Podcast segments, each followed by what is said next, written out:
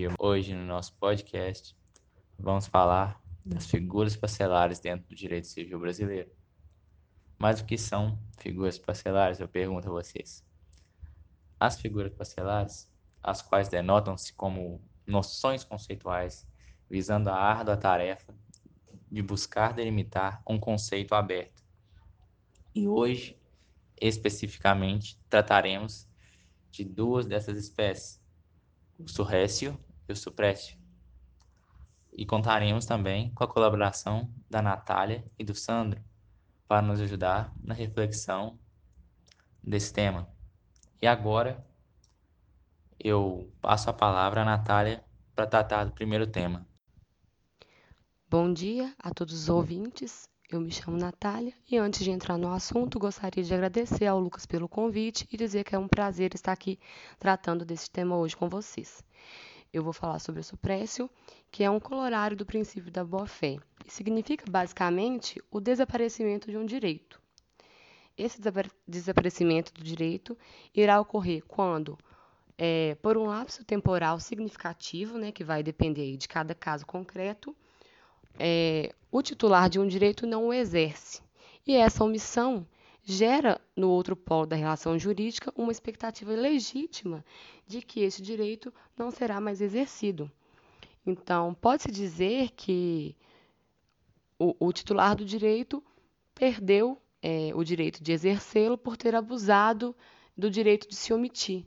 Então, ele mantém um comportamento reiteradamente omissivo é, que faz com que ele não possa surpreender o outro polo é, que já não contava com, com o exercício desse direito.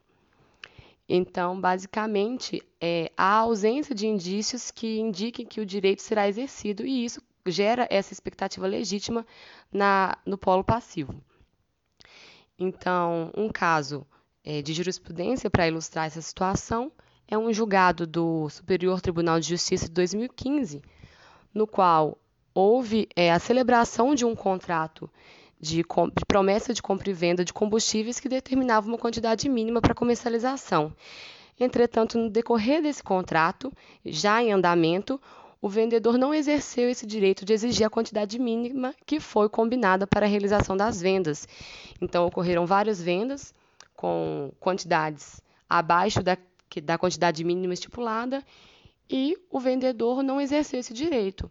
Essa situação gerou uma expectativa no comprador de que não seria necessário é, essa quantidade mínima. Então, o tribunal reconheceu que, né, por força da suprécio, essa omissão acarretou a perda do direito do vendedor de exigir o cumprimento dessa cláusula. Então, gente, é, sucintamente é isso, o Instituto da Suprécio, espero que tenha ficado claro. E agora eu passo a palavra ao nosso colega Sandro. Muito obrigada. Olá, pessoal. Meu nome é Sandro. Agradeço a presença e o convite da Natália e do Lucas. E, dando continuidade, agora iremos conectar a um outro desdobramento da boa-fé objetiva, o Instituto da Surrécio. O conceito de surrécio se presume no direito ganho por uma das partes na relação jurídica devido a uma conduta reiterada no tempo e em várias ocasiões que enseja essa alteração contratual. Mais resumidamente, surrécio é o surgimento de um direito. Explicando melhor, trata-se de um dos desdobramentos da boa-fé objetiva, na sua função reativa ou de defesa. Se uma das partes não exercer uma posição jurídica que poderia, para essa ocorre a suprécio, explicado anteriormente. Já para a outra parte ocorre a surrécio, ou seja, adquire uma posição jurídica em decorrência da suprécio.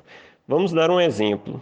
Suponha que um contrato de locação diz que o devedor deve pagar o aluguel todo dia 5 no domicílio do credor. É uma dívida portável. Contudo, apesar da previsão contratual sistematicamente e reiteradamente durante várias ocasiões, o credor vai ao domicílio do devedor buscar o pagamento. Aqui vai aplicar o que está no artigo 330 do Código Civil de 2002, que diz: o pagamento reiteradamente feito em outro local faz presumir renúncia do credor relativamente ao previsto no contrato, o que significa que teve supresso sobre o domicílio do credor no contrato e surrécio para o novo domicílio de pagamento. Que, devido à conduta do credor de ir buscar o pagamento na casa do devedor reiteradamente durante um tempo, fez com que novo endereço do pagamento passasse a ser a casa do devedor. Nas palavras de Caio Mário, diz o seguinte: obrigado o devedor a pagar no domicílio do credor ou em outro lugar determinado, aí deve fazê-lo. Se, no entanto, for efetuada iterativamente a solution em local diverso, sem que o credor oponha qualquer ressalva, presume-se que renunciou o direito de receber no local convencionado.